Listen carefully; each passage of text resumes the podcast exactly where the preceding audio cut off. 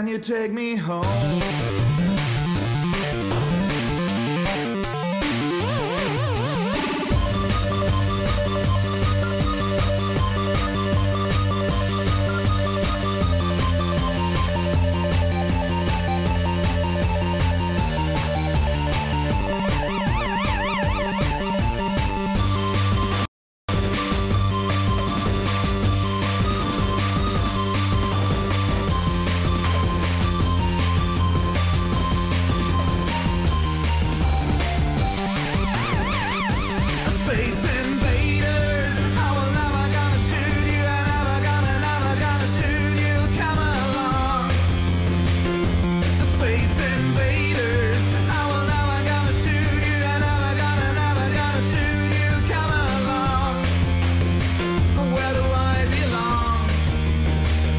Can you take me home?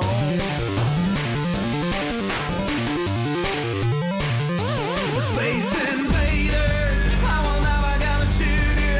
Gonna, never gonna shoot you. Come along. Space invaders, I will never gonna shoot you. Gonna, never gonna shoot you. Come along. Where do I belong? Can you take me home?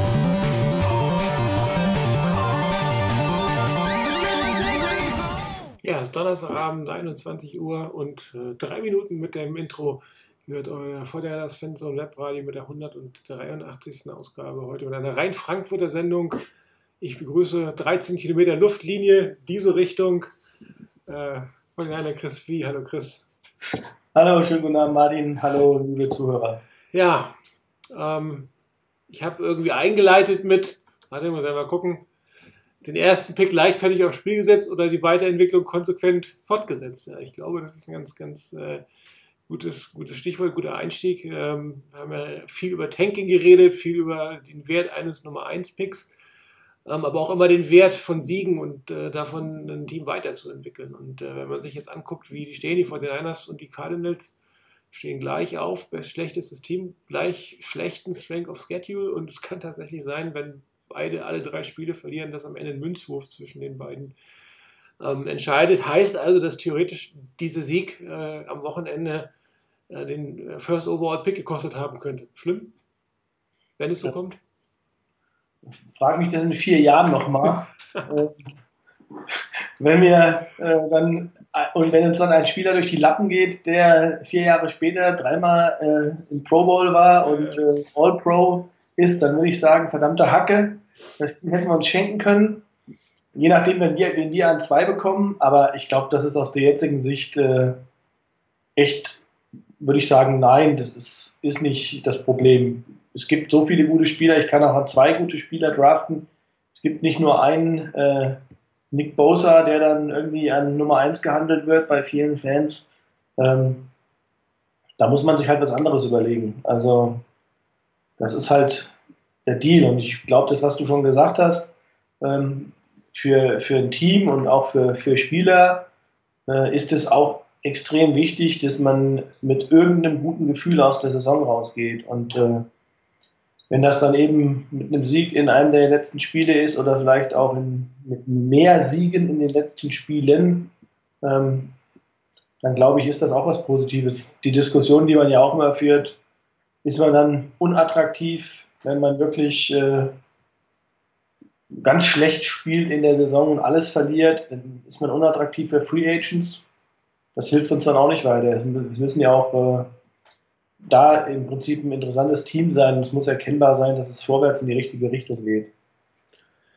Ja, und ähm, ich glaube, wenn man nochmal das Thema Tanking angeht, spielerisch ist das kein Tanking auf dem Feld. Aber wenn man sich anschaut, wie die Spieler gespielt haben und wie auch die Coaches, auch Robert Sully, reagiert haben auf gute Aktionen, da siehst du, dass sie jedes Spiel gewinnen können. Das Einzige, was ich auch immer sage, ist, dass du am Ende der Saison vielleicht nicht mehr die besten elf Spieler permanent auf dem Platz hast. Und ähm, ein Earl Mitchell, der die ganze Zeit eigentlich der, der Starting Nose Tackle war, hatte wie zwei Special Team Snaps. Dafür haben andere junge Spieler in der Linie gespielt. Und die Linie hat sicherlich nicht schlechter gespielt als in den anderen Spielen zuvor, eher im Gegenteil.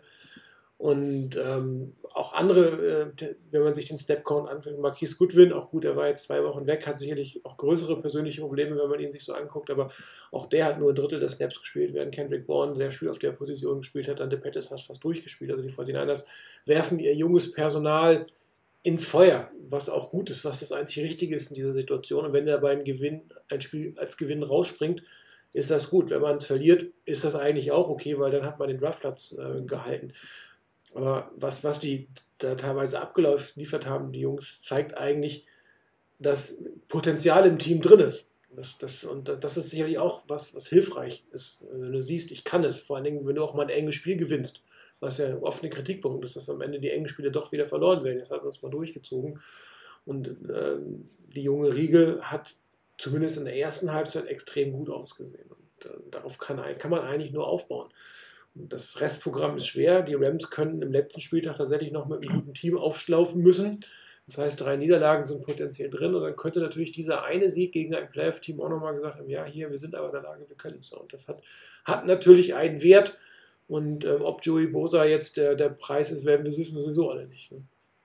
Naja. Ich würde gerade sagen, dafür ist es einfach zu früh und deshalb glaube ich da auch nicht dran. Also, du kannst dir das in der Liga auch meiner Meinung nach in der Form nicht leisten, ähm, dass du, äh, dass du da Tanking, äh, das Tanking dein Ziel ist, äh, weil dafür ist, glaube ich, äh, jetzt zum Beispiel ein, Defensive Coordinator, Coordinator wie Salah ist zumindest mal in der Diskussion und ähm, wenn er jetzt da sein, seine Defense irgendwie nach außen hin, äh, offensichtlich nach außen äh, ähm, ja, schlechter spielen lassen würde und das würde, würde erkennbar sein, ähm, dann wäre er meiner Meinung nach auch äh, schneller weg vom Fenster, als er, äh, als er denkt. Und ich glaube, allein deshalb geht das nicht. Also, und auch die Spieler, also ähm, ein Spieler, der an der, an der Kippe ist, dass er möglicherweise nächste Saison noch spielt, ähm, kann ich mir einfach nicht vorstellen, dass, dass der dann sagt hier oder dass man da wirklich dann sagt,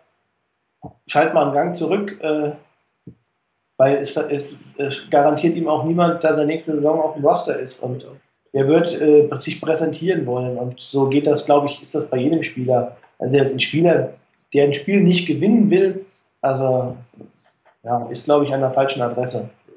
Wenn wir jetzt zu, zu, meiner Frage kommen, was sagt das, das, dieses Spiel über die Zukunft aus? Und ich finde, es sagt tatsächlich aus, dass, dass ein gewisses Potenzial da ist, dass es Spieler gibt, die die Botschaft auch von Shannon verstanden haben, dass sie darum spielen, ob sie nächste Saison noch im Team sind, überhaupt langfristig im Team sind. Und ähm, auch viele Spieler, die stark kritisiert wurden, wie in Solomon Thomas oder wie in Eric Armstead oder auch wie in Keller Witherspoon, haben durchaus eine gute Leistung. Vielleicht Witherspoon nicht auf dem Niveau, wie wir uns alle wünschen würden, aber er hat besser gespielt die letzten Wochen.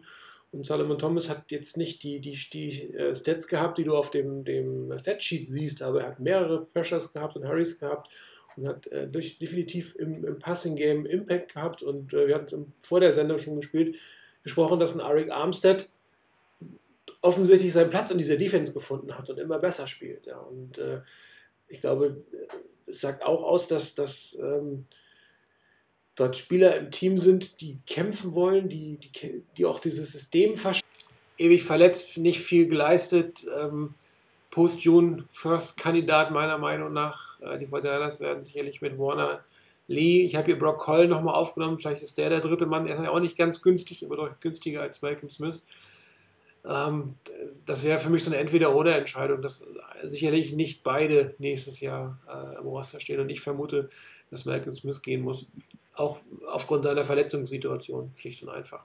Ich glaube ich glaub auch da, ähm, das Einzige, was da mich noch mal ein bisschen hat zweifeln lassen, äh, wenn, wenn die Foster-Situation nicht eingetreten wäre, glaube ich, wäre das ein sicherer Kandidat gewesen. Denn dafür ist die Leistung einfach nicht gut genug oder beziehungsweise die Möglichkeit, überhaupt Leistung zu zeigen, weil er ja kaum auf dem Feld steht. Ähm, und äh, das jetzt auch im zweiten Jahr hintereinander. Und äh, die Situation hat sich meiner Meinung nach ein bisschen dadurch verändert, weil wird halt, ich glaube, auch in den letzten Spielen äh, Elijah Lina nochmal stärker den, den, äh, die Möglichkeit geben zu spielen. Ähm, und dann hängt es davon ab, was man möglicherweise in der Free Agency machen kann. Aber ähm, das ist eine Position, die uns eben tatsächlich auch noch ein bisschen unter den Nägeln brennt, weil sie echt dünn besetzt ist. Deshalb Coyle oder Smith, das könnte ich mir vorstellen. Äh, und ja, tendiere eigentlich auch da äh, zu Malcolm Smith, weil ehrlicherweise von der Leistung her war Coyle nicht schlechter. Im Gegenteil. Ich meine, Smith hat ja trotz der, der Situation um Foster nicht wirklich viele Snaps gehabt. Nein. Gehabt. Also deshalb, ich sage nur, wenn jetzt Foster weg ist und Smith geht weg, dann ist tatsächlich, wenn man sich dann mal anguckt, wer da noch auf dem Roster ist, äh, was dahinter kommt, ähm, also da wird es dünn hinterhinter. Also ähm, Malcolm Smith weg, eigentlich Elijah Lee. Äh, dann hat man noch in der Mitte den James Onwalu, den haben wir jetzt gerade geholt. Mark Zoch, Zoch ist Free Agent. Elijah Lee ist, ist ähm, Exclusive Rights Free Agent und dieser Onwalu auch. Ähm, und Peter Tomopeno ist noch da. Den hat man gerade von der Practice Squad geholt, ähm, der ja auch nicht so eine gute Entwicklung gemacht hat. Äh, Dakota Watson steht auch noch auf unserer Liste. Also ähm, Wobei der Kota Watson ja eigentlich mehr als Inside leider gespielt hat. Er spielt ja eigentlich eher als, äh, Ja, als Passrusher. er Das ist ja eine ähnliche Diskussion. Cassius Marsh, Dakota Watson. Ich kann mir nicht vorstellen, dass beide gehen müssen.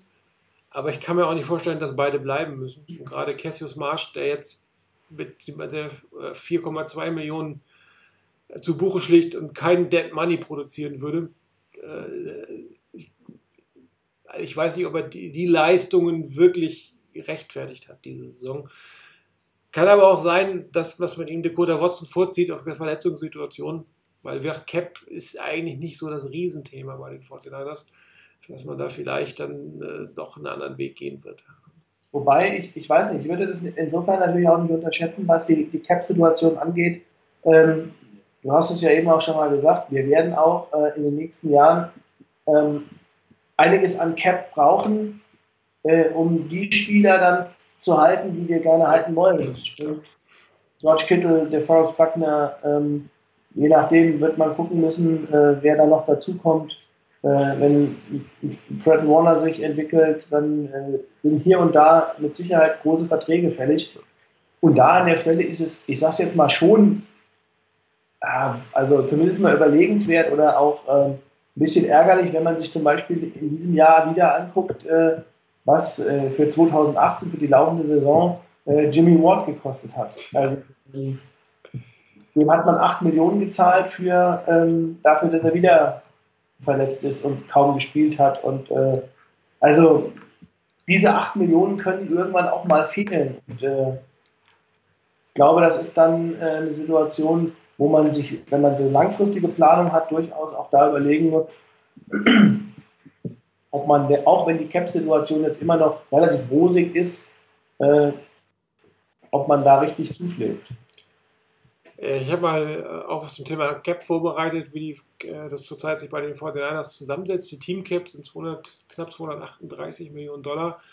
Davon stehen zurzeit, man muss sich das mal auf der Zunge zeigen lesen, 102,5 Millionen Dollar nur auf dem Feld. Das ist der blaue Balken. Also das ist das Geld, was das Team kostet, was gerade spielt, plus die kleinen 638.000, die da links stehen, die für die Pressing Squad noch anfällt.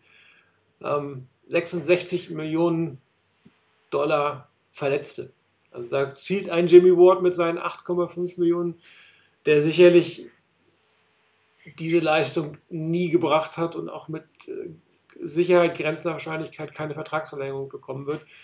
Gut, ein Jimbo Galapolo, ja, das ist natürlich sehr ärgerlich, damit hast du nicht gerechnet, aber das, man muss das auch wieder ins Verhältnis setzen. Ich meine, man sieht, äh, da stehen Spieler drauf, die ersten vier große Millionenbeträge, die man mit einer gewissen Hoffnung aufs Roster, auf dem Roster hatte, die nichts produzieren konnten, plus dann Cole und Watson, also das sind die sechs Spieler, neun stehen zusammen auf der Liste, die im Millionenbetrag sind und dann kommt es halt auf 66 Millionen und äh, auf der anderen Seite, die kommen natürlich nächstes Jahr wieder ins Team rein und die Cap-Belastung für die ist nächstes Jahr schon verrechnet. Also da fällt ja nicht mehr Geld an, eigentlich ähm, eher weniger, zumindest Cap-Space wegen des Roster-Bonus. Und ähm, was mich persönlich immer ein bisschen ärgert, ist so die rechte Seite. Das ist, äh, sind die Top-Spieler für Dead Money. Ich meine, Ruben Foster, ja, habe ich verstanden. Aber der Vertrag von Jonathan Cooper haben wir auch schon mal diskutiert, war völlig aus der Welt gegriffen. Und genau wie Jeremiah Atachu, Ja. das sind äh, 10,5 Millionen rausgeschmissenes Geld. Das kann man leider nicht anders sagen. Ja, ähm, mit Bowman, McDonald, Brian Hoyer, ja, okay. Ich meine, das war eine Entscheidung. Man sieht es ja, Bowman hat letztes Jahr bei den Raiders gekommen, schon hat kein Team mehr. Der war wirklich am Ende der Vertrag, damals war viel zu hoch. Vince McDonald, ähnlich, letzte, eine der letzten Verlängerungen von Balky, der musste auch weg. Aber Cooper und Atachu und auch Brian Hoyer, wobei die 2 Millionen gehen, die müssen sich, äh, oder auch Jeremy Curley, die müssen sich äh, Lynch und Shanahan hinter die Ohren schreiben und das ist halt echt viel Geld, ja. Und äh, selbst wenn man sie dieses Jahr nicht braucht, das ist etwas, was im Rollover fällt. Die 49ers können knapp 38 Millionen, das ist der grüne Balken, als Salary Cap ins nächste Jahr transferieren. Das ist jetzt nicht schlecht.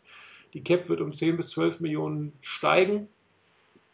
Und ähm, die 49ers stehen schon nicht allzu schlecht da. Aber das ist einfach sinnlos ausgegebenes Geld für Spieler, die es nicht hätte gebraucht, meiner Meinung nach.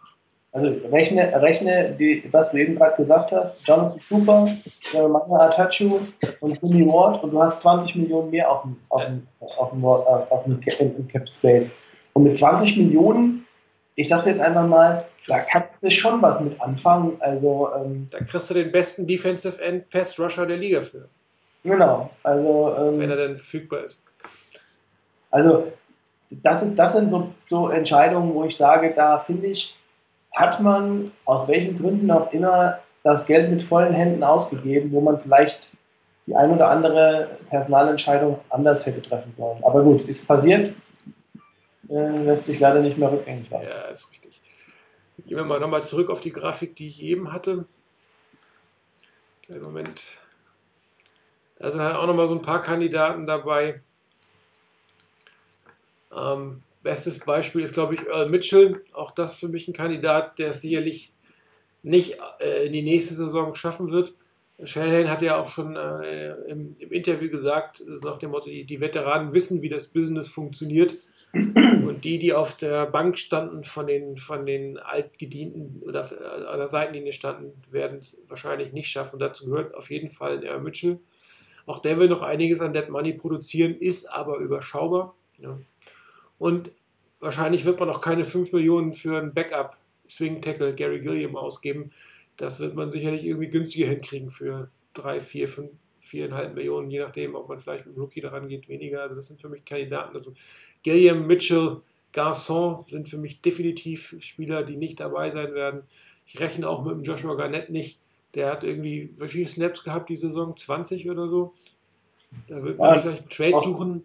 Auch da, ähm, ich meine, ich kann das nicht einschätzen, ähm, Das ist immer schon verwunderlich. Das war beispielsweise im, im College ja jemand, der nie viele Ausfallzeiten hat.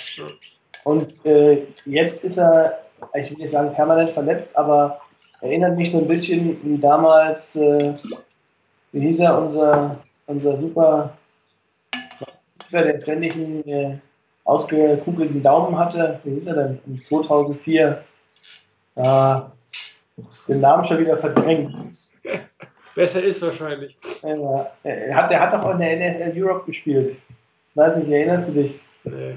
Der ist dann irgendwann, haben sie ihn abgeschoben. Ich glaube, er hat ja nur, äh, weiß ich nicht, äh, ein paar, drei, vier Bälle gefangen. Also auch Ah, der eine Wide Receiver. Ich weiß, wie du meinst, Ja. aber ich weiß nicht, wie er heißt. weiß, mir fällt der Name gerade nicht ein. Das ist äh, Sicherheit, äh, Sicherheitsmechanismus, dass man sowas als 49ers-Fan verbringt.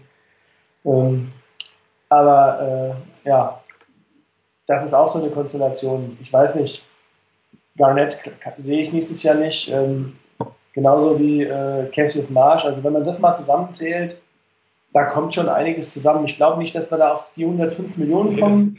ja, halte ich auch für unrealistisch. Das, muss, das wären dann, dann wären es insgesamt 40 Millionen, die wir, glaube ich, komplett zusammenstreichen. Aber wenn da 15 bis 20 zusammenkommen, dann äh, könnte ich mir das durch, durchaus gut vorstellen. Und äh, ja, also ich glaube, damit steht, steht und fällt auch tatsächlich vieles in der nächsten Saison, dass man dann clever auch Free Agents verpflichtet und nicht einfach nur raushaut, die Knete. Ich sage, das war damals so eine, du brauchst halt so eine Verpflichtung wie damals Carlos Rogers. Wo du geholt hast, wo jeder gesagt hat, ah, der ist durch und du kriegst den halt und der macht trotzdem nochmal seine Spiele. Und äh, spielt noch zwei, drei gute Jahre und du schaffst es gleichzeitig vielleicht auch irgendwann in der Zeit äh, einen guten Nachfolger heranzuziehen. Und ähm, ja, das glaube ich, da steht vieles am Feld mit, aber auf der anderen Seite, ich glaube, die 49ers werden nächstes Jahr auch ein bisschen Risiko gehen müssen. Das wäre zum Beispiel was gewesen, wer das, glaube ich, diese Saison sehr gut gemacht hat, äh, waren die Chicago Bears. Ähm, die haben viel investiert in Wide Receiver, weil sie auch wussten, dass äh, sie einen jungen Quarterback haben und der braucht gute, erfahrene Wide Receiver. Ähm, ich glaube, die haben das gesehen und haben das Problem erkannt. Hätte ich mir gewünscht, dass die 49ers äh, mal eine ähnliche Strategie an, an den Tag legen. Ja, also dann dieses Jahr nicht passiert, aber dann vielleicht im nächsten Jahr. Ja, ähm, Frizini hat noch was geschrieben zum Thema Vance McDonalds in Pittsburgh. Ich muss sagen, ich habe die Steelers eigentlich überhaupt nicht verfolgt. Ich habe keine Ahnung, wie der spielt. Ich hatte ihn irgendwie auf ein Fantasy-Team wieder rausgeschmissen, weil er zumindest Anfang der Saison Mist war. Aber wenn ich das mal lese, scheint es ja besser zu sein. Ja, mit Selleck, ähm, er hat ja wirklich äh, gute letzte Spiele gehabt letzte Saison. Keine Ahnung, äh, warum auch er jetzt wie einige andere Spieler äh, in, ins, ins Loch reingefallen ist. Aber ich glaube, mit der Leistung hat er seinen Vertrag nicht wirklich äh, verdient. Hat er kaum noch Impact auf dem Feld. Und auch da würde ich jetzt mal vermuten, ähm, dass es hier eine Entscheidung geben wird, die seine Zeit beim Team beenden wird. Aber gut, ähm, alle zehn Cuts und die zehn Spieler, die da stehen, also ich bin bei dir, die werden nicht alle bleiben. Die 49ers werden wahrscheinlich, ich tippe mal so auf, auf 70 Millionen äh, Cap Space kommen. Ähm, wenn, wenn die Cuts gelaufen sind, plus das Rollover, wenn alles verrechnet ist, die 12 Millionen, die dann mehr kommen, also ich tippe mal so auf die 70, vielleicht sogar einen Tick mehr. Das heißt, äh, man wird den einen oder anderen Top-Spieler holen können, gerade für die entweder für den Pass Rush, aber nichts in den Draft, in den Draft bekommt, oder man macht diese Doppelstrategie, man hat es ja bei Denver gerade gesehen, mit zwei guten Pass Rushern sieht es teilweise gar nicht so schlecht aus. So, aber das ist ein Thema für die Offseason. Wir sind jetzt relativ weit weg eigentlich vom Spiel vom Wochenende. es, aber gab es ja aber gerade durch die Diskussion, aber ich glaube, wir gehen ja jetzt doch nochmal zum, zum, zum Denver-Spiel zurück. Ähm, bevor wir zu der nicht ganz so erfreulichen zweiten Halbzeit kommen, können wir ja mal anfangen, äh, uns über die erste Halbzeit unterhalten. Und das war wahrscheinlich die beste 49ers Halbzeit dieser Saison. Kann man, glaube ich, äh, so ohne weiteres sagen. Die besten, nicht die besten der letzten Jahre. Die 49ers hatten schon mit, mit Garoppolo letztes Jahr schon einige ganz gute Spiele, darum würde ich das nicht sagen wollen. Aber die Halbzeit war auch insofern gut, ähm, weil sie von, von allen drei Teamteilen, also alle drei Teamteile haben gut gespielt, alle Coaches haben einen super Job gemacht und es sind eigentlich kaum Fehler auf dem Feld passiert. Klar, das eine oder andere hätte mal besser sein können, aber das war schon eine ziemlich kompakte Leistung, muss man sagen. Und, äh, das ist, glaube ich, etwas, was man gar nicht hoch genug hervorrufen kann äh, unter der Situation, wo die 49ers spielen. Ich meine, mit, mit ähm, einem Running Back als Starter, der äh, vor drei Wochen noch nicht mal auf der Practice oder vor vier Wochen noch nicht mal auf der Practice Squad war. Das, das äh, äh, heißt aber auch, dass natürlich ein, ein Head Coach oder ein Offense Coordinator dort steht, der mit den Spielen was anfangen kann. Auch das ist ja immer wieder die Frage, wie gut ist er jetzt wirklich, wie ist sein System. Ähm, ich glaube, beim Thema Running Backs müssen wir uns wenig Sorgen machen, was das Ganze angeht. Mit denen kann er relativ viel anfangen, die können relativ viel draus. Bälle könnten sie ein bisschen festhalten, meiner Meinung nach. Das wäre ganz hilfreich. Also gerade Wilson, ich glaube, jetzt zwei Fumbles kurz ineinander gehabt, das ist ein bisschen ärgerlich.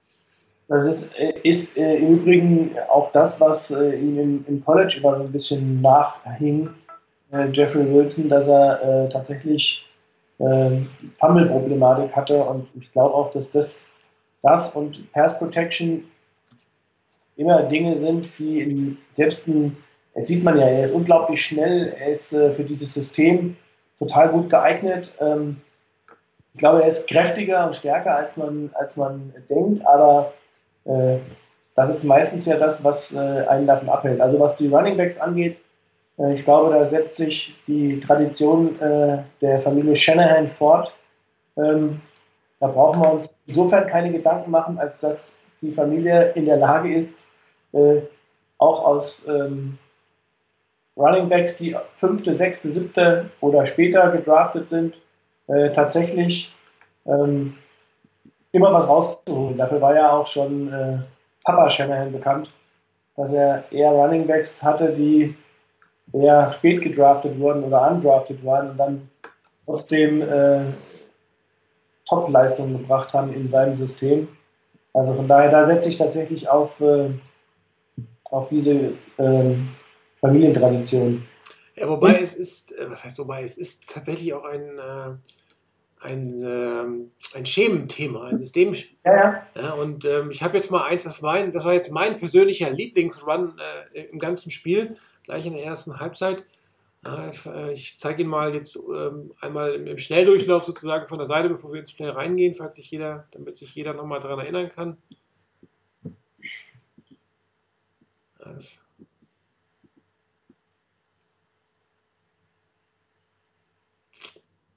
durch einen Dopplauf, äh, 12 Yards, die du da kriegst. Und äh, wenn man sich das Play mal anguckt, ähm, das basiert so ein bisschen auf, auf der Philosophie des Outside Zone Runs, äh, des Stretch Plays, Outside Zone Runs. Und äh, hier äh, werden die 49ers quasi dies andeuten, den, den äh, Zone Run auf die rechte Seite. Und ähm, dann nachher auf die linke Seite laufen. Man, man fängt halt an mit der Motion, wo man schon ein Stück weit sieht, ja, der Kendrick Bourne kam hier von der Seite. Ich gehe nochmal ein kleines Stück zurück. Ja, man sieht schon hier, der Inside Linebacker konzentriert sich schon noch auf die Seite, geht komplett in eine Bewegung eigentlich äh, auf die rechte Seite. Das ganze Zone, typische Zone-Blocking steht. Ja, fünf Offense Linemen plus links noch der End bewegen sich auf die rechte Seite weiter. Und äh, die gesamte Defense shiftet dort, dorthin. Ja. Und ähm, was dazu kommt, man guckt sich an, wie der Play-Action-Fake ist, der dort gemacht wird. Das heißt, kein, kein Fake. Also wie, wie angedeutet wird, dass auch Wilson auf die rechte Seite gehen wird. Also ein enger Handoff direkt auf der äh, direkt neben auf der linken Seite, aber die Bewegung des Running Backs ist halt in Richtung äh, seiner Offense Lineman. Und äh, man sieht ja auch, dass die ganze Verteidigung sich in, mit dieser Bewegung, ja, mit den schiebenden Offense Linemen, mit dem äh, sich bewegenden ähm, äh, ich hätte fast Vernon Davis gesagt, George Kittle und äh, äh, mit der Bewegung von, von äh, Wilson, der da kommt. Und dann sieht man hier oben noch Henrik Bourne, der ja vorher tatsächlich, ich gehe nochmal zurück, über die Motion kam und genau diesen einen Spieler, den Safety, nachher blocken soll. Ja, man sieht den Tight End, äh, da ist Selleck, der den Outside-Spieler, der das Containment hat, nimmt und in der Mitte ist dann Bourne zuständig für den Safety. Und ähm, wenn ich jetzt das Play weiterlaufen lasse, wieder die, diese enge Andeutung des, des, äh, des Handoffs. Und jetzt eigentlich der Cut zur Seite. Äh, Und das ist, der, das Geheimnis dieses Spielzugs, dass man hier die, die Systematik des Zone Runs, was seit Wochen wirklich mit, mit Breeder und auch letzte Woche mit Wilson hervorragend funktioniert hat, genutzt hat, die gesamte Defense eigentlich auf eine Seite gibt, den letzten Mann über den, äh, äh, über den äh, Wide Receiver blocken lässt und dann ein in wirklich irres Loch auf der Seite hat. Ne? Das sollte es eigentlich weiter sagen. So, und ähm, klar, letztendlich oben den Cornerback, den kannst du jetzt schlecht verteidigen. Also den, den kannst du nicht mehr nehmen, da hast du keinen mehr zum Blocken. Aber du bist ja so weit downfield, dass du am Ende des Tages äh, genug Yards für einen First Down gemacht hast. Und selbst wenn die Offense anders gewesen wäre, als wenn, wenn sich die Verteidiger mehr in, in, Lücke, in der Lücke gehalten hätten, dann wäre immer noch auf, auf der Art des Handoffs die Möglichkeit gewesen, dass Wilson nach rechts rausbricht. Also sind alle Optionen offen, aber die Hauptoption war logischerweise die über die linke Seite, wo man komplett die Defense auf dem falschen Fuß erwischt hat. Und das ist halt einfach Schema. Ne? Schema, Schema, Schema. Das ist ähm, wirklich, glaube ich, auch erst der Anfang, was die 49ers. Man sieht immer wieder solche Highlight-Plays, aber wenn, wenn alle wirklich mal lange zusammenspielen, dann wird man noch vermehrt von diesen Dingen sehen und wird, das wird dazu führen, dass Defense-Koordinator immer weiter raten müssen. Ich meine, das Laufspiel funktioniert ja, obwohl die 49ers mit äh, Backups vom Backup spielen, obwohl sie mit einem Backup-Quarterback spielen. Äh, trotzdem funktioniert das Laufspiel immer, wo man denkt, naja, dann konzentrieren sich alle auf den Lauf, äh, acht Mann in der Box und das war es dann im Endeffekt. Aber trotzdem finden die 49ers immer wieder den Weg, über das Schema, aber auch über die individuellen Leistungen der Running Backs. Und ähm, das hat die 49ers auch in vielen Spielen gehalten. Sie haben sie zwar nicht gewonnen, aber zumindest waren sie ja nicht bei jedem Spiel chancenlos. Und das ein Was sehr ist- großes Wort. Du hast es äh, eben auch nochmal angedeutet. Also ich glaube, das ist auch nochmal der Punkt, ähm, der äh, jetzt in den letzten Spielen für mich vielleicht auch nochmal relevant ist. Ähm, wir haben es jetzt geschafft, endlich mal alle drei Phasen des Spiels oder alle drei Teile des Spiels, Defense, Offense, Special Teams, in der ersten Halbzeit wenigstens äh, konstant gut zu spielen. Genauso, ähm, ich glaube, das ist so irgendwie auch, zieht sich durch die ganze Saison, so wie diese Highlight-Plays kommen und die guten Plays kommen, war immer das Problem auch, dass dann gefolgt war von einem weniger guten Play und dass dann einfach die Konstanz noch gefehlt hat. Und ähm, wenn das zumindest ein Signal war, dass die erste Halbzeit alles mal konstant gut war und alles konstant gut gespielt hat, dann wäre jetzt die nächste, der nächste Schritt, das mal im ganzen Spiel durchzuziehen. Äh, und äh, also ich glaube, das ist einfach der Punkt. Und bei dem Play hast du das eben auch wieder gesehen. Ähm, bei diesem Play muss alles funktionieren und du darfst halt keinen haben, der äh, einen Fehler macht. Mhm. Und äh, gerade in der, in, in, beim Blocking, also wenn einer seinen Job nicht macht, geht das Play schief. Und ähm, ich meine, kann man jetzt sagen, okay, das ist in jedem Schema so, und, äh, das ist immer so und gerade in der O-Line, das ist ein Team, das ist eine Einheit.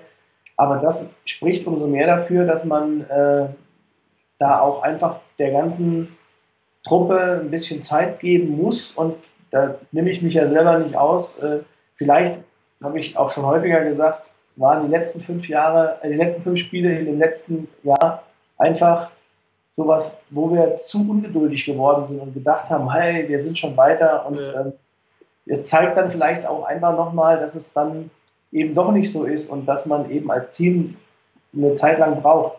Das haben wir letzte Woche auch in der Sendung diskutiert, dass äh, die Defense auch gesagt wurde, auch von, von, von Gus Bradley, so eine Defense braucht drei Jahre, bis sie äh, zusammengewachsen ist.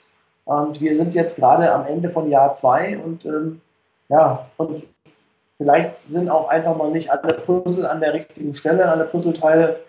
Und dann muss man dem Team einfach ein paar Jahre geben und ähm, ein bisschen Zeit geben. Und von daher auch nicht ganz von ungefähr, dass, dass man wirklich Shanahan und Lynch diese echt langfristigen Verträge gegeben hat. Wobei ich nicht glaube, dass man sagt, okay, lasst euch mal sechs Jahre Zeit, das sicherlich nicht. Nee, nee, Aber- der Sechster will man schon einiges erreicht haben. Ne? Genau, also dann muss man schon äh, dabei gewesen sein. Aber eben diese Liga ist einfach die Leistungsdichte zu groß. Das ist alles zu eng beieinander, ähm, als dass man sagen kann, hey, reißt das Ruder mal in einem Jahr rum. Nee, das funktioniert nicht. Also Das ging vielleicht in der Pre-Salary Cap Era, wo man einfach alles eingekauft hat, was auf dem Ladentisch lag.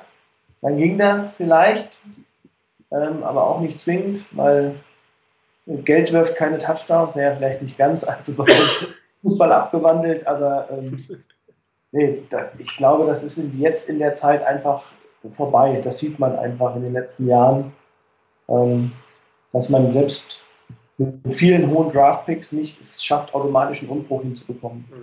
Ich meine, wir hätten natürlich, und ich glaube, wir wären auch einen Tick weiter gewesen ohne die ganzen Verletzten. Wahrscheinlich würden die ja nicht um den Platz 1 bei dem Draft spielen. Ob sie um die Playoffs mitgespielt haben, ist wieder eine andere Frage, aber sie hätten, glaube ich, doch mehr Spiele jetzt gewonnen. Aber sie waren halt kein, kein klassisches Playoff-Team, definitiv nicht. Ich glaube, das haben wir auch in, in der Preseason schon gesagt, ähm, dass man die Erwartungshaltung schon relativieren müsste und natürlich mit den Verletzungssituationen äh, nochmal ein Stück runterschrauben muss. Und ähm, dafür war dieses Spiel jetzt wieder ein gutes Zeichen, um Hoffnung zu geben. Und ich glaube, den größten Hoffnungskandidaten, den wir alle haben, der darf natürlich nicht fehlen äh, in diesem Spiel. Das ist einmal jetzt äh, der Touchdown von äh, George Kittle. Ich sage nicht schon wieder Vernon Davis. Nein, es ist George Kittle. Äh, auch hier ähm, hat man wieder ein Stück weit das System gesehen, das Schema, was dazu geholfen hat, ähm, eine gewisse Unsicherheit in der Defense hervorzurufen, wo es, durch ein Mismatch kam. Ich bin mir nicht sicher, ob man damit gerechnet hat, dass, dass Kittel am Ende so frei ist, aber man hat schon das so getimt, dass es zumindest in der Zone eine ausreichende Lücke für ihn gibt, um für einen großen Raumgewinn. Und äh, das gucken wir uns noch nochmal an. Ähm, beginnt in diesem Fall über ähm, den angedeuteten Jet Sweep von Marquise Goodwin. Ja. Er kommt von der Seite und das ist ein Play, was die Fortinanders durchaus öfter mal spielen, Jet Sweep. Und Marquise Goodwin ist natürlich auch derjenige Spieler, mit dem man das sehr gut spielen kann. Heißt also, dass die, dass die Defense zumindest diese Option respektieren muss und nicht sofort sich äh, in eine äh, entweder eine reine Pass-Rush-Situation oder sofort in eine Pass-Defense-Situation reinbringen muss. Sie müssen tatsächlich erstmal gucken, ob es ein Jet-Sweep ist und dann ihre ihre Containment so lange halten, bis klar ist, in welche Richtung das gehen wird. Ja. Und ähm, man sieht das jetzt auch, er hat den Ball nicht, aber trotzdem sieht man mehrere Defender zwischen der 20 und der 25 Yard Line, die in die Richtung eigentlich gehen, also die tatsächlich reagiert haben auf, ähm, auf den Jet Sweep Fake, ja, bewegt sich, quasi bewegen sich alle zusammen in Richtung äh, Marquise Goodwin, weil du es auch nicht genau natürlich erkennen kannst, in dem Moment. Ich meine, man sieht das ja hier, läuft vorbei, das ist relativ hm, ziemlich eng. Also ob er den Ball jetzt kriegt oder nicht, das musst du dir erstmal klar sein als Defender. Ja, das heißt, du, du musst erstmal äh, wirklich ernst nehmen, die Geschichte. Und die, die, die, Broncos sind einfach ein Stück weit in, in die Richtung gelaufen. Ja. So, und ähm, was man auch vorher sieht, dass George Kittle, der sitzt oben, äh, Tight End auf der, linken, auf der oberen Seite. Ich kann leider seht ihr meinen Mauspfeil nicht, ich kann den nicht mit einblenden ähm, der in dem Moment eigentlich noch völlig harmlos in diesem Play ist. Sieht nicht so aus, als wenn er irgendwas zu tun hätte, zumal jetzt hier auch noch ein Play-Action-Fake auf, äh, auf, auf Wilson kommt. Das war jetzt der erste Fake in Richtung äh, Marquise Goodwin, auf den die ersten reagiert haben. Dann geht der Ball erstmal wieder in Richtung des Running Backs, worauf auch Linebacker in irgendeiner Form reagieren müssen. Ja, man sieht den Inside Linebacker ähm, oben äh, an der 25-Yard-Linie der zumindest mal in die Richtung guckt, was jetzt passiert. Und dann kommt eigentlich ähm, ab diesem Moment eigentlich erst George Kittle ins Spiel. Aber da ist der Inside-Linebacker, der 51er, ist eigentlich schon raus aus dem Play. Ja, weil er erst auf den, Action, den Play-Action-Aktionen reagiert ja, und Kittle eigentlich noch als Blocker sieht in dem Moment. Er ist ja, wenn es kein, kein Pass wird, ist er eigentlich noch ein Blocker. Und äh, dann ist es eine gewisse Reaktion. Und man sieht auch an der Handbewegung von der 51 da, man sieht das aus der Rückenkamera her besser, da zeigt er hier, da ist ein offener Spieler. Aber es ist eigentlich da schon keiner zu sehen, der wirklich äh, sich hier um ihn kümmert. Der Cornerback ähm, auf der linken Seite an Höhe der 20er Marke ist eigentlich derjenige, der auf Marquise Goodwin achten muss. Es ist ja ein Receiver, das heißt, den kannst du nicht ungedeckt lassen.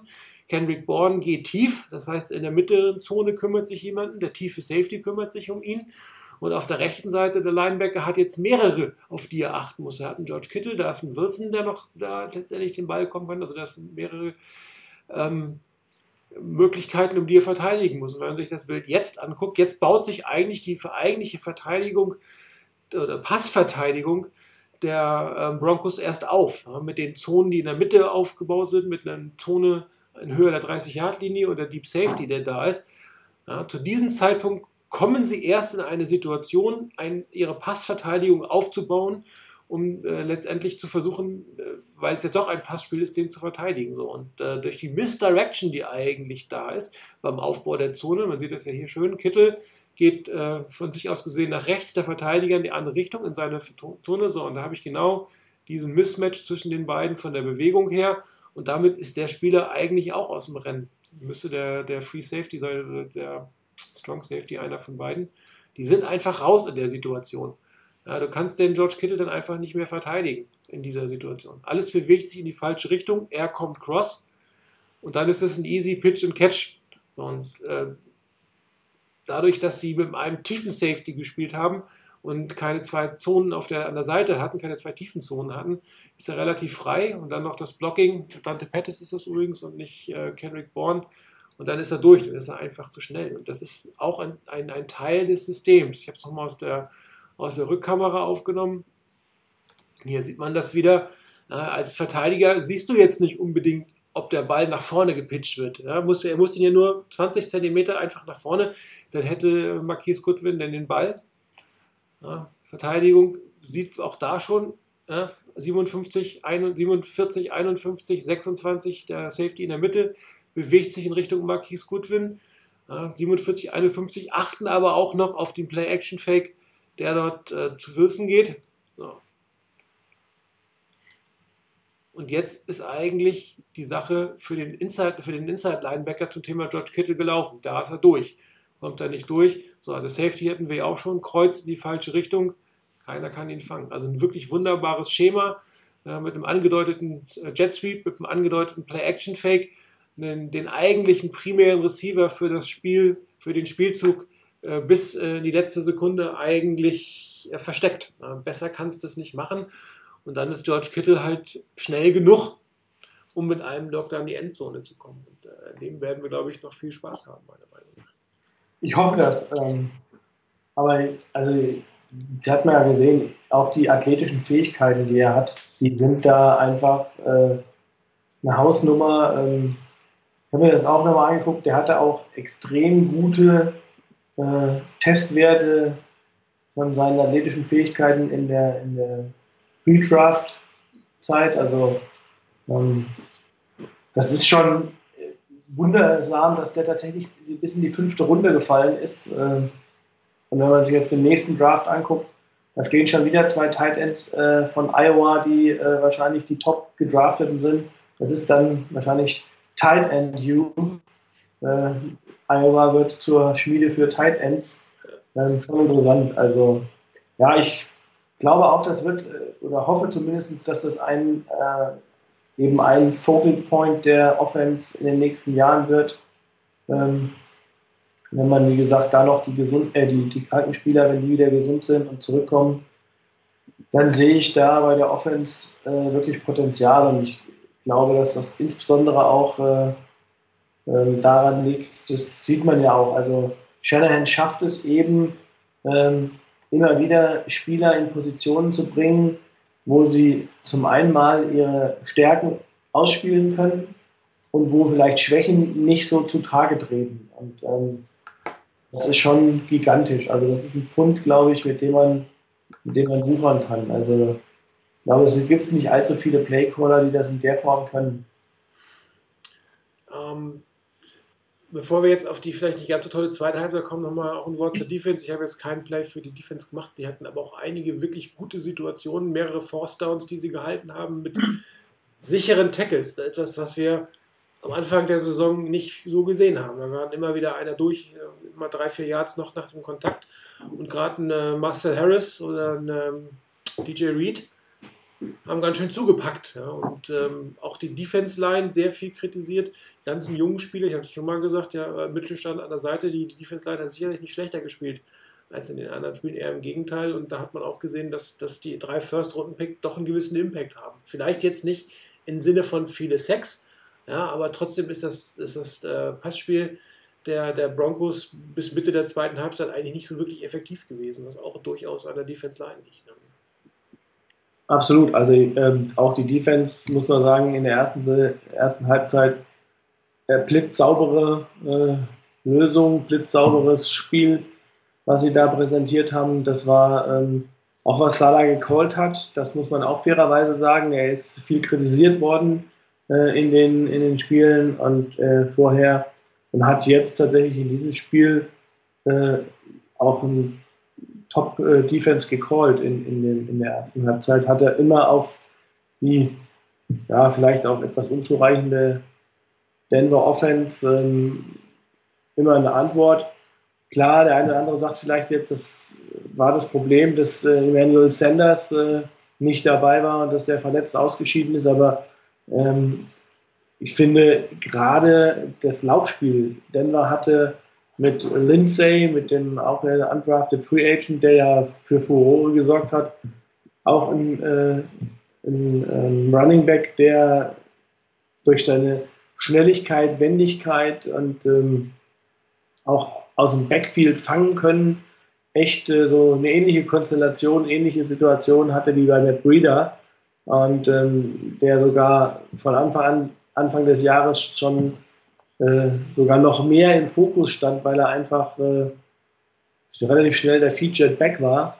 Ähm, und ich weiß nicht, also die 49ers haben ihn in der ersten Halbzeit, weiß nicht, ob er zweistellige Jahrzahlen überhaupt hatte.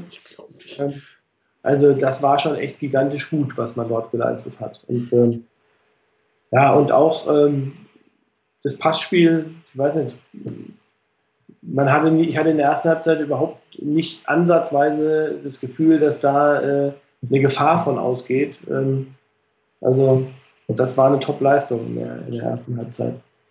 Und auch die beiden Inside-Linebacker, Lee und, und Warner, wirklich ein fantastisches Spiel gemacht, auch in der Coverage. Also da hat tatsächlich in der ersten Halbzeit, eigentlich auch in der zweiten, ich meine, die haben 14 Punkte in der zweiten Halbzeit zugelassen bei einem Team, was, was wirklich ähm, dann desperate war und viel versucht hat und äh, man hatte wenig Hilfe von der Offense in der ersten Halbzeit. Also bei Defense kann man eigentlich sagen, dass die tatsächlich ein komplettes Spiel abgeliefert haben. Ich glaube, bei 14 Punkten kann man nicht meckern. Und äh, man hatte am Ende ja nicht mal mehr das Gefühl, dass sie wirklich noch einen, einen kassieren unbedingt. Das war ja am Anfang, also gegen Cardinals oder so, hat man gesagt, okay, das, das äh, kassieren sie jetzt noch. Oder Rogers in Green Bay, das war mehr oder weniger klar, dass sie da noch was, was abgeben. Aber, aber am Wochenende war das eigentlich nicht so klar.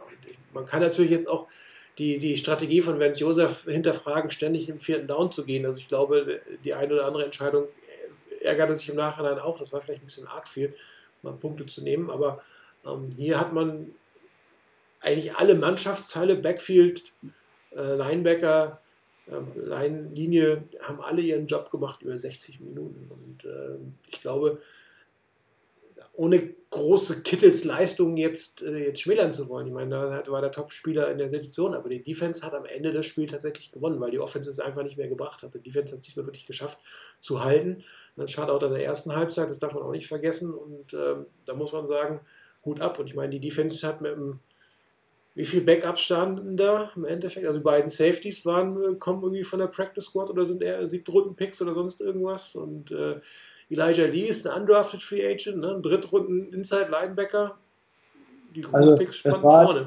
wenn, man da geguckt hat, ich meine, äh, da eigentlich von den Startern hat ja fast, fast kaum jemand gespielt, äh, wie du schon gesagt hast. Äh, da war ähm, DJ Reed, ähm, Marcel Harris, ähm, wer hat noch gespielt? Sherman hat gespielt, Witherspoon. Ähm, Ähm. Antoine Exum war am Anfang der Saison gar nicht auf dem Schirm. Der Ja. war eigentlich da schon Ja. weg, den man dann zurückgeholt hat. Mabin hat gespielt. Ähm, also, ja, da waren schon einige, ähm, auch Elijah Lee, glaube ich, der war, ist ganz am, zu Beginn der Saison noch gekommen. Ähm, ja, also, wenn man sich das mal zusammenreimt, wer in Offense und in Defense dort gespielt hat, ähm, sieht zwar gar nicht so viel aus, dass die 49ers so viele Verletzte haben, aber äh, es waren natürlich auch gestern einige Spieler noch, äh, die zwar auf dem Active äh, Roster sind, aber die dann tatsächlich, wo man eher gesagt hat, okay, das sind, ist eigentlich potenziell, sind potenzielle Starter, ähm, die waren nicht da. Und in der Defense sind natürlich auch ähm, so ein paar Key-Verletzte einfach, die wir da haben. Die Tat hat nicht gespielt, Colbert hat nicht gespielt, also fehlen dir beiden, die beiden ursprünglich mal geplanten Starting Safeties. Also ähm, wenn man dann noch überlegt, Foster ist weg, äh, in, ähm, auf Sam war wahrscheinlich eigentlich äh, Dakota Watson, der, der, der geplant war. Dann kann man sagen, Sherman, Witherspoon und äh, Fred Warner waren eigentlich von den sieben Spielern drei, die gespielt haben, von, mit denen man gerechnet hat. Also, ähm, ja, das ist schon heftig, glaube ich. Also auch in der Defense. Und von daher, ich kann dir da nur recht geben, das war äh, auch da eine sehr, sehr gute Leistung in der Defense. Ähm, und ich hätte auch in der zweiten Halbzeit eher das Problem, oder das Problem ist vielleicht ein bisschen zu harsch, aber ähm, das etwas Unverständliche für mich war dann eher, dass man äh, in der zweiten Halbzeit, äh, wie ich fand, die Offense ein bisschen zu konservativ aufgestellt hat. Ja, das sehe ich auch. Also äh, irgendwie hat, hat Shanahan, wenn er führt, geht irgendwas, passiert irgendwas in seinem Kopf. Ich weiß nicht was, dass er irgendwie das über die Bühne schaukeln will. Und ähm, wenn man sich das mal anguckt, der erste Drive der 49ers in der zweiten Halbzeit drei Plays. Der nächste Drive acht Plays, dann drei Plays, dann drei Plays und dann zehn Plays. Ja, äh, aber der hat auch nur 3,48 gedauert. Aber das sind äh, wie viel? Fünf Drives in der zweiten Halbzeit, von denen zwei äh, mehr als drei Plays gedauert haben. Und äh, das, Okay, Die Interception muss man halt noch dabei zählen. ja klar. Das war ja, ähm, war ja schon eine, eine Situation, wo man sagen muss, äh, ja, ähm, auch ein bisschen Pech dabei. Ja gut, aber äh, die Situation kommt dadurch, dass du Dritter und Neun hattest. Ne? Ja, na klar. Lauf vom ersten für ein Jahr, Lauf beim zweiten für zwei Jahre, dann stehst du da mit Dritter und Neun. Und die, die erste Halbzeit war meiner Meinung nach deswegen so erfolgreich, weil man nicht dieses klassische Ich laufe, ich laufe, ich laufe, ich laufe, sondern wo man wirklich auch ein bisschen variiert hat in den Downs. Und auch, auch wenn du führst und die 49ers haben ja auch im, im Passspiel gut gespielt. Und selbst wenn George Kittle in der zweiten Halbzeit getrippelt wird, oder gedoppelt, mindestens gedoppelt, aber vielleicht so getrippelt wird, dann, dann, dann musst du trotzdem irgendwie einen Weg finden und musst ein anderer letztendlich. Das, klar, Pettis hat einen Ball fallen lassen, das wäre ein sicheres First Down gewesen und ein paar Yards mehr, völlig klar. Ja, aber ähm, da musst du dann auch, glaube ich, der Offense nochmal ein bisschen trauen. Und ähm, der erste, drei Yards, äh, drei Plays war, gut, der fing tatsächlich Pass incomplete, dann hat man äh, gelaufen. Ähm, Strafe beim dritten Down, ne, dann bist du beim dritten 15. So, und dritter und lang, jo, das ist gerade bei den 49ers tatsächlich noch ein bisschen schwierig. Und der nächste war wieder Lauf durch die Mitte, Lauf durch die Mitte, Shotgun-Pass. So, und das ist dann auch für mich irgendwie immer zu offensichtlich. Ne? Wenn der dritte Down Shotgun-Pass ist, am besten noch mit dem Empty Backfield. Hm. Gut, das war jetzt der, der Drop auf Dante Pettis, aber das ist so ein bisschen telegrafiert. Also, ne, das ist, habe ich so mal den Eindruck, dass, dass er, wenn er führt, äh, sehr vorhersehbar spielt. Wenig Kreativität. Das, das, was wir der ersten Halbzeit gerade in den beiden Plays gesehen haben, das fehlt dann. Ich weiß nicht, woran das liegt. Also ich kann mir das ehrlich gesagt nicht erklären, woran das liegt. Die, er wird ja nicht nur für die erste Halbzeit Plays dabei haben. Es muss ja an der Philosophie, an seinem Call liegen. Anders kann ich mir persönlich das nicht erklären. Also, ich ehrlicherweise auch nicht. Ich kann mir nur, meine, eine vielleicht noch eine Besonderheit war natürlich nochmal, muss man sagen, dass man auch so den Eindruck hatte, dass nicht so viel lief in der zweiten Halbzeit. Ich glaube, die Drives, die Denver dann hingelegt hat, äh, für den ersten Touchdown, für den zweiten Touchdown, das waren auch lange Drives. Also, Ja, die haben irgendwie zwar mit vier begonnen, sondern hatten sie, der erste Tat waren elf, dann hatten sie nochmal neun, der nix geworden ist, dann hatten sie am Ende nochmal 14. Ich meine, das ist wieder, muss man ja auch sagen, weil ich, was ich sage, die Defense hat es nicht verkackt. Sie hat zwar einen Touchdown zugelassen, aber das waren 14 Plays, die die, die, die gebraucht haben, die, die Broncos. Ja. Und da geht halt entsprechend Zeit von der Uhr.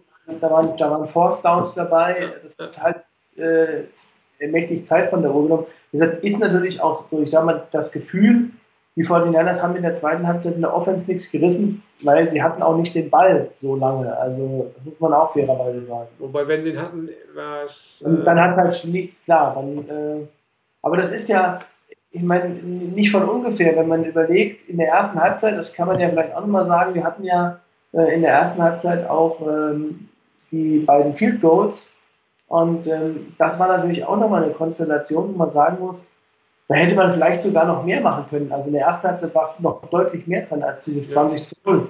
Und dann haben die, ähm, ist die Situation, dass man in der zweiten Halbzeit dann äh, startet und äh, das hat der Denver noch zu verlieren. Nix.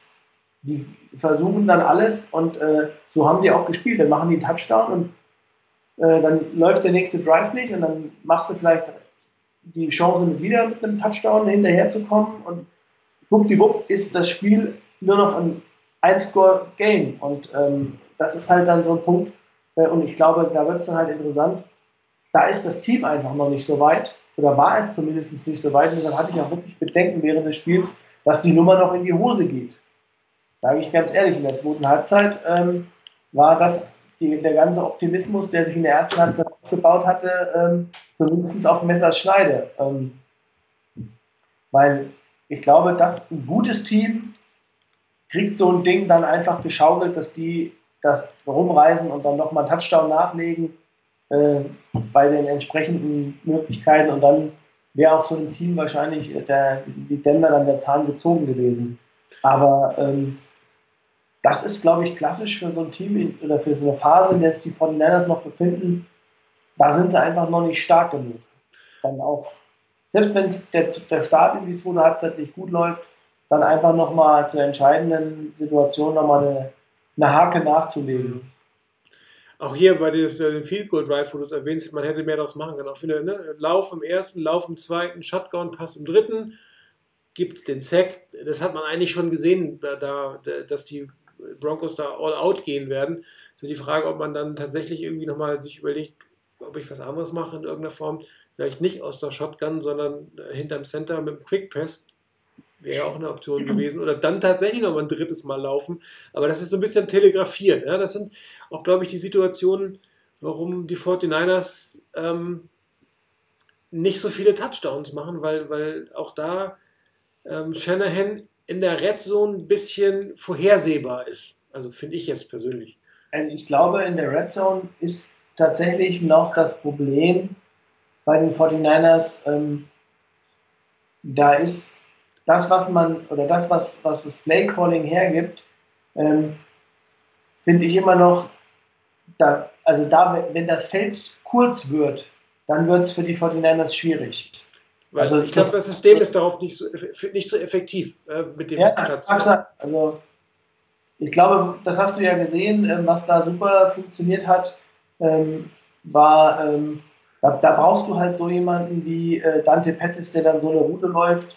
Äh, weiß nicht, war das in dem Spiel letzte Woche?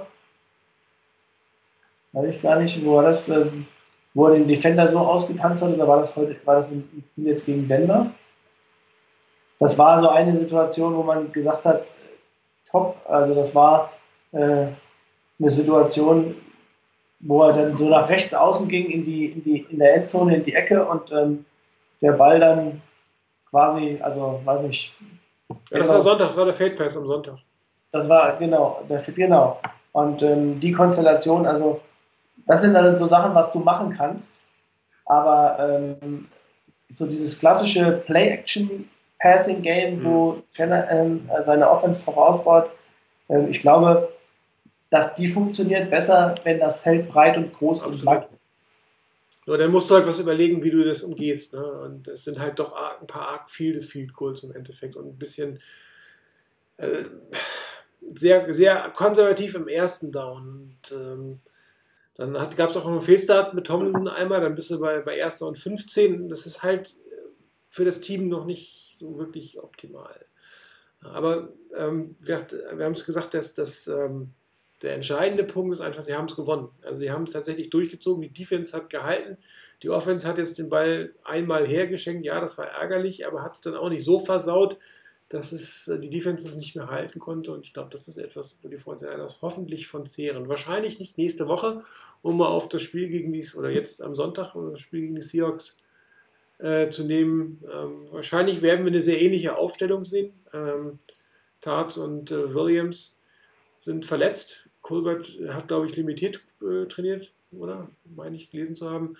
Ja, aber auch da werden sicherlich einige Aussagen, wir werden sehr, sehr viele junge Spiele wiedersehen. Vermutlich wird auch ein Earl Mitchell wieder viel an der Seitenlinie stehen. Also ich schätze mal eine vergleichbare ähm, Verteilung der Plays und ich bin mal gespannt, wie sie sich zu Hause gegen die Seahawks schlagen. Ähm, die Fans offensichtlich sind nicht sehr positiv. Ich habe gesehen, Tickets ab 29 Dollar. für, das, für so eine Rivalität natürlich schon auch ein bisschen traurig, aber ich glaube, die meisten rechnen tatsächlich mit einem äh, Blow, mit einer Blowout-Niederlage. Du auch?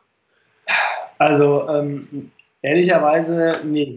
Ähm, ich äh, habe ja eigentlich gesagt, ich muss auf jeden Fall äh, gegen die 49ers wetten, dann geht es gut aus. Okay. Ähm, hatte ich ja letzte Woche auch. Ich habe ja getippt, die 49ers verlieren das Spiel und äh, schwuppdiwupp haben sie es gewonnen.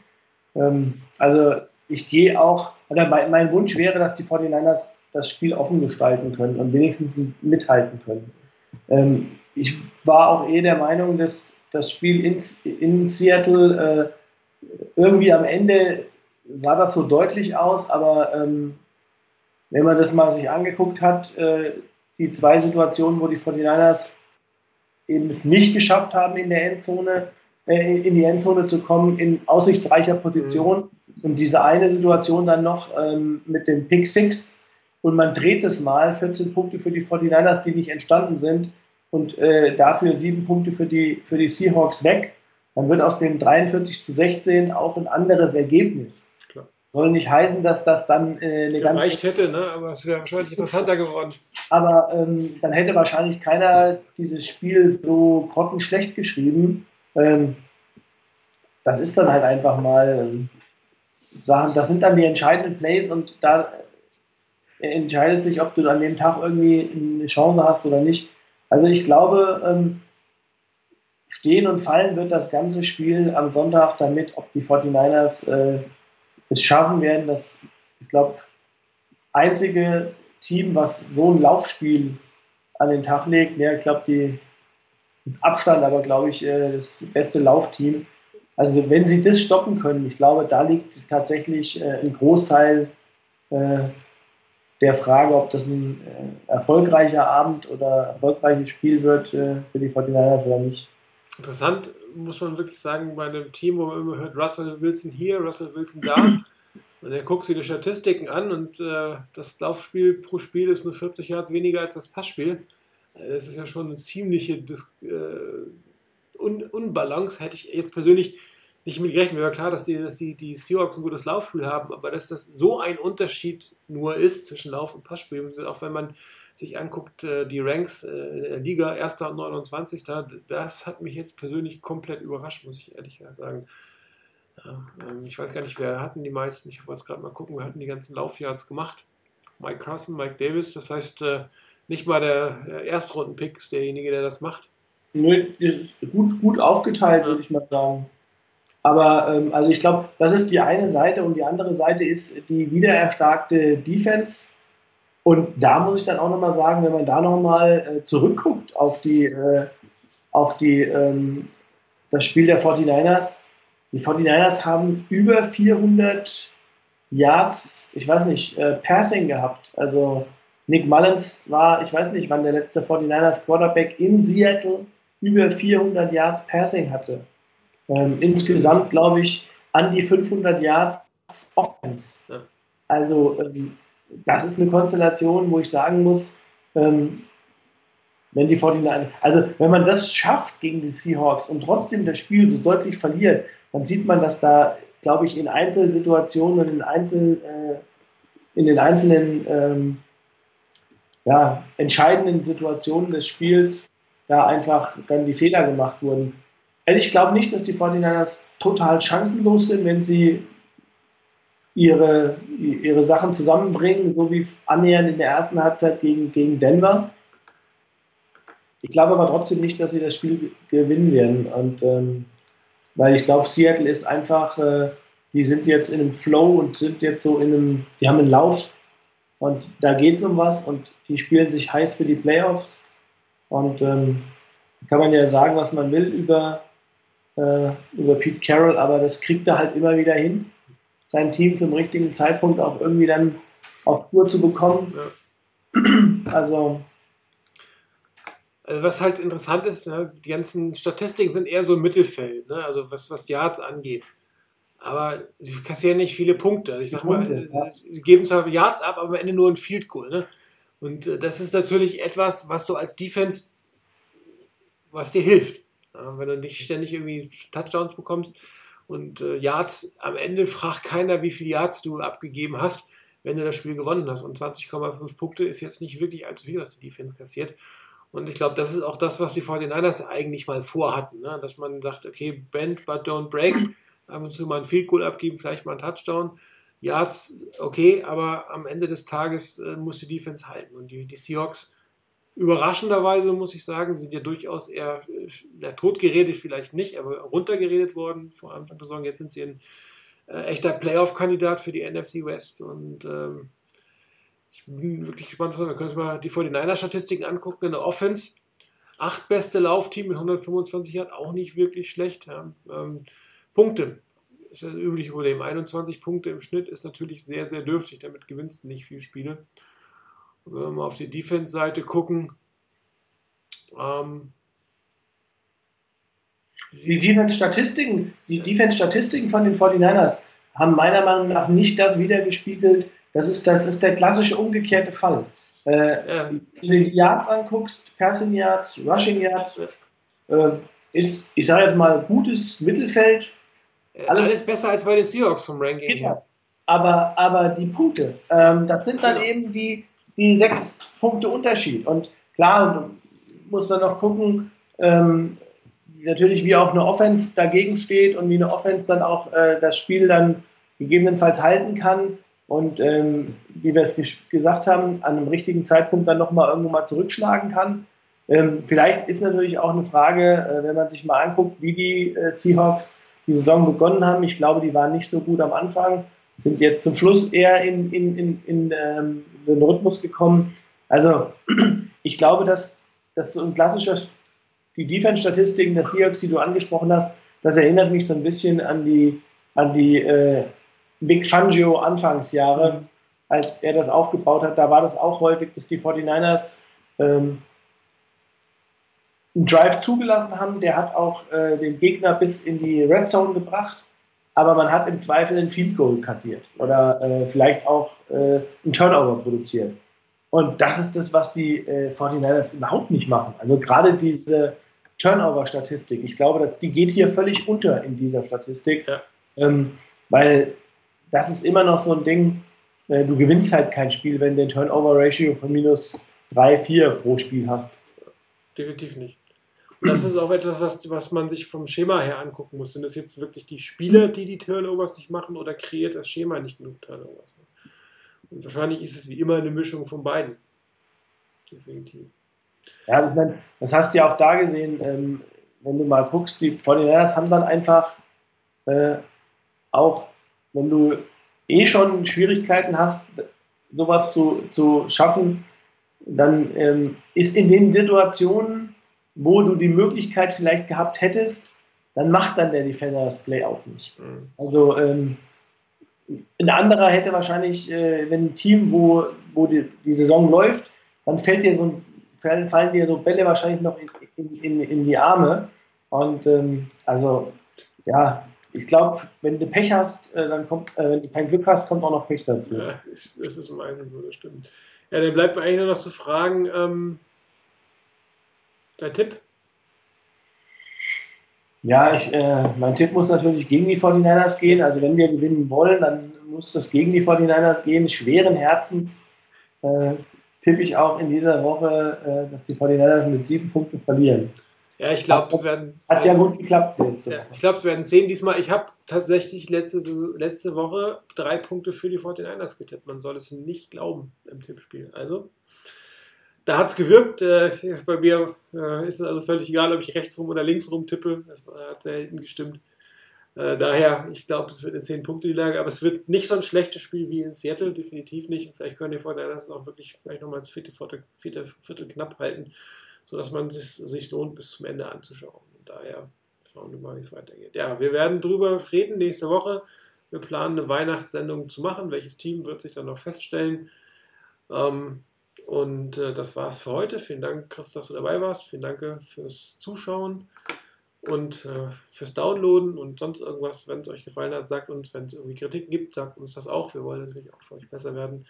Ansonsten hören wir uns vielleicht nicht wir, wir beide, wer weiß, wer es ist, äh, aber ihr und wir als, als Team nächste Woche wieder. das war's dann. Bis dann. Ciao. Ciao.